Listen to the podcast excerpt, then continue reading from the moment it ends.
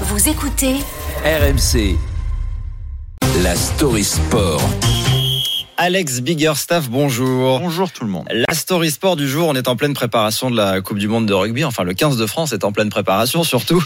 Et il a reçu mercredi dernier une visite un peu particulière, la visite de Yannick Noah, qui en a profité pour euh, partager son expérience de sportif avec euh, les Bleus, mais pas seulement.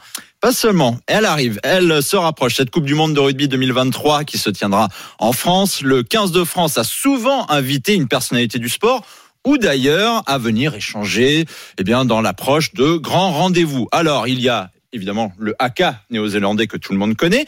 Eh bien, Yannick Noah a peut-être trouvé le haka des Bleus. Quand je fais faites Hé C'est mou.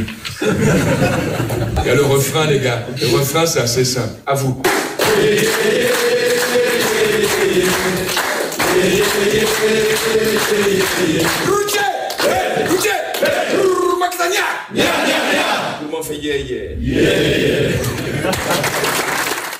Eh, c'est hein. pas mal, hein Ouais, c'est C'est pas mou, mal. dit Yannick Noah, c'est mou. Ça, va les faire gagner.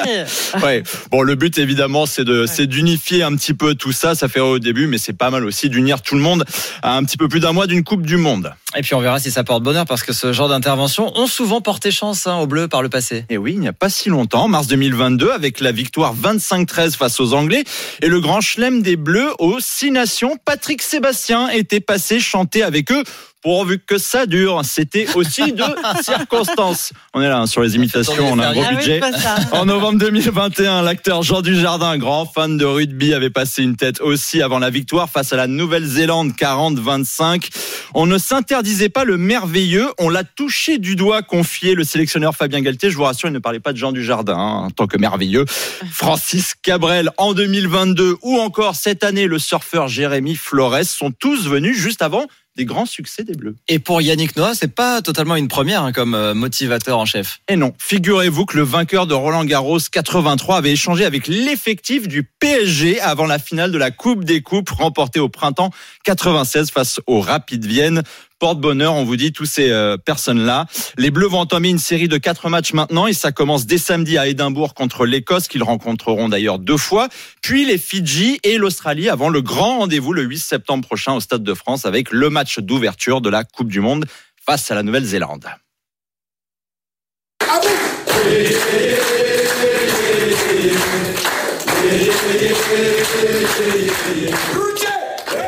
on verra si euh, ce chant est repris par les Bleus dans le vestiaire. Hein. S'ils le Ouais, reprennent, on saura d'où ça. ça vient. On ressortira. Et vous vous souviendrez que c'est RMC qui vous l'a raconté euh, en, en premier. RMC qui sera euh, la seule radio officielle hein, en France de la Coupe du Monde de rugby 2023. Vous pourrez suivre sur RMC l'intégralité des 48 matchs commentés avec en plus une radio digitale 100% Coupe du Monde de rugby. Voilà, vous ne raterez rien.